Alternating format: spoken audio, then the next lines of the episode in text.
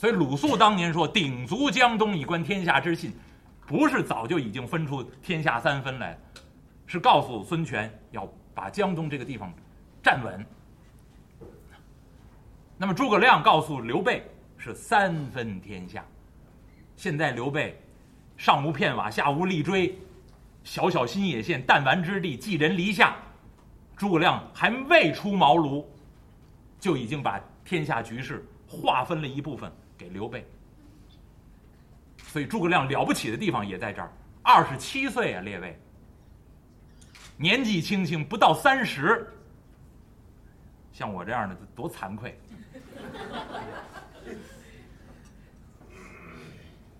那诸葛亮年纪轻轻，把天下局势都观察到了。说诸葛亮神人吗？你要光读《三国演义》，《三国演义》里面把诸葛亮呢塑造这个形象，近乎于妖道，啊，或者是近近乎于这个神仙，其实都不是。你要让我说呢，诸葛亮料事如神，是他的学习，是他的积累。十年耕读，不是光种地，读死书。诸葛亮说了，他看书，观其大略。别人呢，可能就是死记硬背，那诸葛亮不是，把这个书的意思掌握了就行了。而且呢，诸葛亮好交朋友，诸葛亮身边有很多好朋友。荆襄一带，当时东汉末年寄居了很多人才。因为刘表的治理啊，在当时荆襄一带，相对于其他地方来说，相对于，呃，相对的来说呢，比较的稳定，比较的安逸，所以很多有才能的人都逃到荆襄一带。诸葛亮自己就是如此。诸葛亮是山东琅琊阳都人也，上次给您说了，就是现在的临沂沂南一带。诸葛亮幼年，他的父亲呢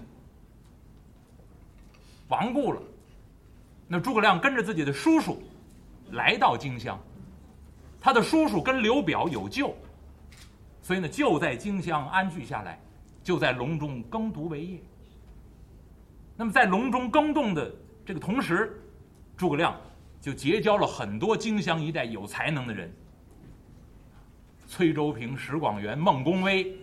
徐庶、徐元直，包括庞统、庞士元，包括诸葛亮的岳父闽南名士黄承彦，这都是亦师亦友的关系。那么和这些有才能的人交往、攀谈、谈论天下大事，使得诸葛亮年纪轻轻就把天下局势分析的清清楚楚，未出茅庐先定三分天下。而且诸葛亮告诉刘备：“将军欲成霸业，北让曹操占天时。曹操已经把天时占尽了。可是您要还记得刚才我背这原文，诸葛亮跟刘备说了：曹操现在以拥百万之众，挟天子而令诸侯，此诚不可与争锋。但是诸葛亮还有一句话：非为天时，亦异人谋也。”诸葛亮跟刘备的意思，就是说，曹操不仅仅是光占天时而已，他也有自己的谋略。曹操的智慧非常了得。您要看毛宗刚先生批三国，他说《三国演义》里面有三绝，说古往今来的人为什么都喜欢读《三国演义》，因为《三国演义》里面人才最多。古今的这些小说，您要爱听评书。我不爱说其他的书的原因就是在这儿，一个我是佛教徒，我喜欢说《西游记》，再有一个我就喜欢说《三国演义》。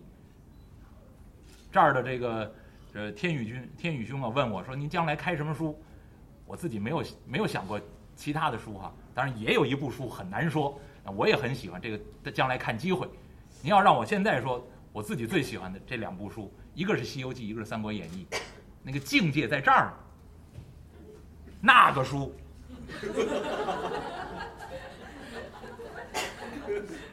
就不值得说。啊，另外那部呢？这个，那那那外另另外那部那就更了不得。那另外那部书那境界在那儿，在二十二层上头呢。哎，对，我是我是啊，呃，《金瓶梅》在《金金瓶梅》在十九层，那个《金瓶梅》现在呢，其实《金瓶梅》也是非常好的书，叫《脂粉三国》。那那您不能看里面那那些内容，那这个里面勾心斗角啊、智谋啊，不亚于《三国演义》。那但是《金瓶梅》据说呢，啊，有人要说，所以呢，咱们不争其先啊。那么还有一部书呢，没有人说，那我争取将来这个书馆能稳定下来啊，将来再再说。那现在我能想到的这两部书，《西游记》和《三国演义》。那《水浒》我也不爱说啊，《水浒》。我我是我个人是不大喜欢的，当然这也是名著了。那那个，但是让我说，三国是最高等级。那那个很多人喜欢读三国，啊，那么毛宗刚先生就说，大家之所以喜欢读三国，就是古今人才之众，没有超过《三国演义》的。但是这么多的人才里面，照样能够出类拔萃的三个人。毛宗刚先生说：“三奇或者三绝，一个就是诸葛亮，一个就是曹操，一个就是关羽。那么诸葛亮未出茅庐之前，是隐士，抱膝微坐，抚琴吟诗，耕读为业。等出了茅庐了，您看羽扇纶巾四轮车，运筹帷幄决胜千里。”但照样不改雅人深志，这样的人了不起，而且未出茅庐之先已知天时、天下局势三分，都已经判断好了。出了茅庐之后，为刘备，或者说为刘家父子鞠躬尽瘁，死而后已。所以知天时在先，尽人事在后。古今贤相之中，没有人能超过诸葛亮的。所以诸葛亮能得万古之名，天下第一人也，也在于此。那么诸葛亮现在跟刘备说的：“北让曹操占天时，曹操占尽天时。东汉末年天下大乱，干戈四起。这部《三国演义》，十常侍作乱开始，到董卓进京，曹操已经看到董卓必败。”所以他没有被董卓拉拢过去，而且想办法要刺杀董卓。虽然刺杀未能成功，但是曹操逃出洛阳，回到山东去，立刻招兵买马、聚草屯粮，揭竿而起。当时曹操不过五千人而已，但是很快的，曹操利用平定黄巾叛乱，把青州一带的黄巾军。收降过来，一下子曹操的实力壮大到三十万，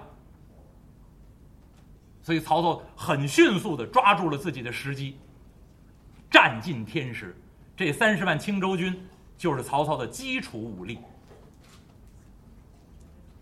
那么曹操在诸葛亮口中，非为天时，亦一人谋也。即使有这么好的机会摆在您眼前。您没有智慧把握它，照样成不了事。而曹操有足够的智慧，抓住时机，迅速扩张自己的力量，文有谋臣，战有武将。而且现在北方局势大部分已经在曹操的掌控之下，灭袁术，灭袁绍，杀吕布，收降了宛城的张绣，整个北方，曹操基本上已经控制住了，所以。诸葛亮告诉刘备：“北让曹操占天时，南让孙权占地利。孙权占据江东，有长江之险，他们都有自己独特的条件。而将军您呢，可占人和。您现在既没有长江之险，也没有那么雄厚的实力，您也错过了那些天时良机，那您怎么办呢？”信义著于四海呀，您有名声啊，您有仁义之名啊，您可以占人和。所以呢，您要拿现在比方，别的我不懂，比如说说书吧，北京说书的三分天下有其一。当然，成书馆算其中一个。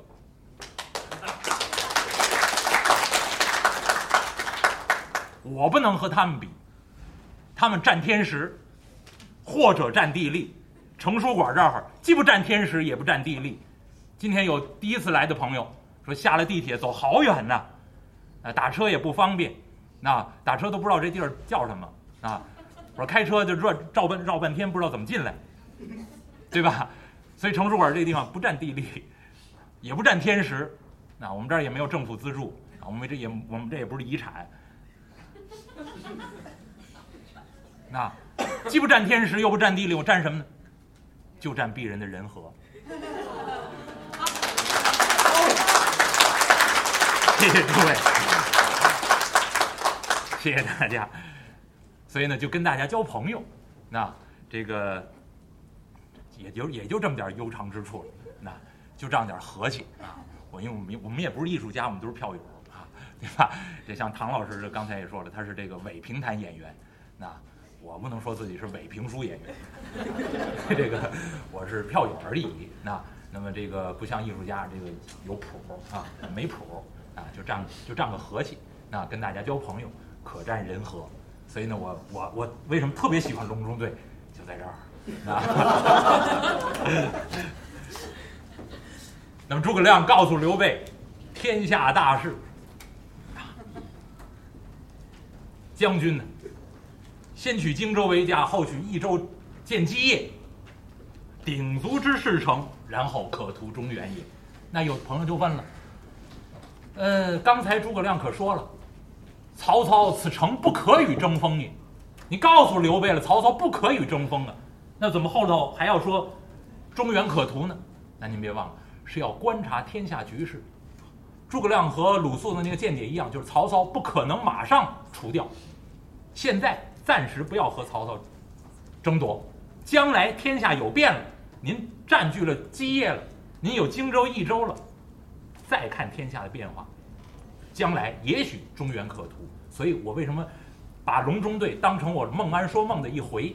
这是家国梦想啊！当然，这个梦想能不能实现再说，很难实现。如果按照完全按照诸葛亮的建议，后面。您要听《三国演义》到后头，庞统、庞士元也来到刘备手下，那诸葛亮是非常高兴的。为什么？自己的隆中决策很有希望能够实现。将将来跨有荆益，刘备带着人马进益州到四川去。现在有庞统辅佐刘备，那诸葛亮很开心的，很放心的。庞统随着刘备进川，镇守益州，诸葛亮自己镇守荆州，马上就可以实现跨有荆益，保其严祖，西河诸戎，南抚一越，外结好孙权，内修正理，然后就等着待天下有变。一支兵从荆州出发，一支兵从益州出发，出秦川，中原可图，汉室可兴。那诸葛亮的宏图伟业马上就要实现了，所以庞统这一来，诸葛亮是非常非常高兴。但是很可惜，庞统急功冒进，死于落凤坡。益州还没有拿下，庞统就死了。诸葛亮没有办法，刘备手边没有人呢，只能把诸葛亮从荆州调过来。那诸葛亮离开荆州，荆州交付给谁？如果按照说书人揣测，诸葛亮的意见，宁可把荆州交给赵云，都放心。但是不行，刘备一定要留一个自己最亲信的兄弟，那就是关羽。所以诸葛亮了解刘备的心情，了解刘备的用意，只能把关羽留在荆州。但是诸葛亮还一再的临行之前嘱咐关羽结好孙权，抗击曹操，联合孙权，抗击曹操这个基本国策不能变，一再叮咛，一再叮嘱，最后还是没有做到，失荆州，所以诸葛亮的宏图伟业，诸葛亮当年在隆中的这个家国梦想，最终再难以实现。诸葛亮只能尽自己的人事，六出祁山，最后鞠躬尽瘁。但是现在诸葛亮年纪轻轻，二十七岁，把天下局势分析的清清楚楚，鼎足知事成，然后中原可图也。那刘备一听，哎呀，如同拨云雾而见青天呐，就跟这雾霾天一样，一阵风哗，一阵雨，把这个脏东西都吹走了，看见蓝天了。刘备万分感激呀。恭恭敬敬，深施一礼呀！哎呀，备聆听先生教诲，如拨云雾而见青天。不过先生，先生让备得荆州，得益州。荆州有刘表，益州有刘璋，皆是我同宗兄弟。备。安忍多之啊！刘备，仁义之君，不管真仁义假仁义，但是现在要做出这个样子来，而且他这个名声已经在外了，是是一个仁慈之主。其实刘备心里面想不想得荆州，想想不想得益州，一定非常想。但是现在跟诸葛亮说，这是我两个同宗兄弟，他们姓刘，我也姓刘啊。荆州刘表是我兄长，益州刘璋是我兄弟，我怎么能夺他们的基业呢？被安人夺之。诸葛亮一听，啊啊啊啊啊啊啊啊啊！将军，亮夜观天象，刘表不久于人世。益州刘璋非立业之主，此二州。必为将军所得。诸葛亮故弄玄虚，亮夜观天象，天象里有写着刘表就死了吗？未见得。这是诸葛亮什么？这是诸葛亮观察周围的情况，久居荆州，而且诸葛亮的叔父跟刘表是非常好的关系，好朋友。那么刘表的动态，诸葛亮观察的清清楚楚。刘表现在已经身染重病，很快就死了。现在给您说这段故事，隆中对，是建安十三年春，刘备到隆中见诸葛亮。就在这一年，刘表就死了。所以诸葛亮现在告诉刘刘备，刘表不久于人世。益州刘璋暗弱无能。非立业之主，将来这两个地方都是您的。刘备一听，真的吗？太好了，心里想啊，但是脸上不能露出来。哎呀，先生，先生一番高论，顿开茅塞。备才疏学浅，名微德薄。想请先生出山助备一臂之力，备也好早晚聆听教诲。说实话，又深施一礼，我请您出山呐。诸葛亮一看，哎呀，将军，亮久乐耕锄，懒于治世。将军另请高明。我呀，就喜欢种地。这俩人多假！亮久乐耕锄，懒于治世。我不喜欢到外面去，我就喜欢在家里当宅男，种种地，读读书，蛮好。啊，您呢？另请高明吧。刘备一听，哎呀，先生不出，乃苍生何？刘备要放声大哭，这眼泪说来就来，好演员呢。刘备叫一级演员，国家一级演员，享受政府津贴。诸葛亮一说：“您另请高明。”您再看刘备，这眼泪哗就下来了。您不出山，汉室天下怎么办？天下这些老百姓怎么办？先生不出，乃苍生何？眼泪噼里啪啦往下落。您要看《三国演义》原文上写：“衣襟尽湿。”一边擦呀，袖子也湿了，袍子也湿了，前胸都湿了，眼泪哗，飞流直下三千尺，大瀑布相仿。刘备这个哭，这是他拉拢人心的一个好手段。我就不会这个，我要是也也会这个，大概人和做的更好。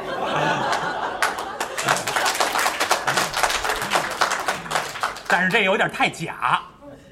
刘备这个手段叫一哭二闹三上吊，这个后面这个都不用使，只要这一哭，完了。刘备哭的泣不成声啊，请先生出山。诸葛亮一看，哎呀，刘皇叔至诚感人，皇叔请起，亮愿助一臂之力。答应。刘备一看，哎呀，沾沾眼泪，立刻不哭了。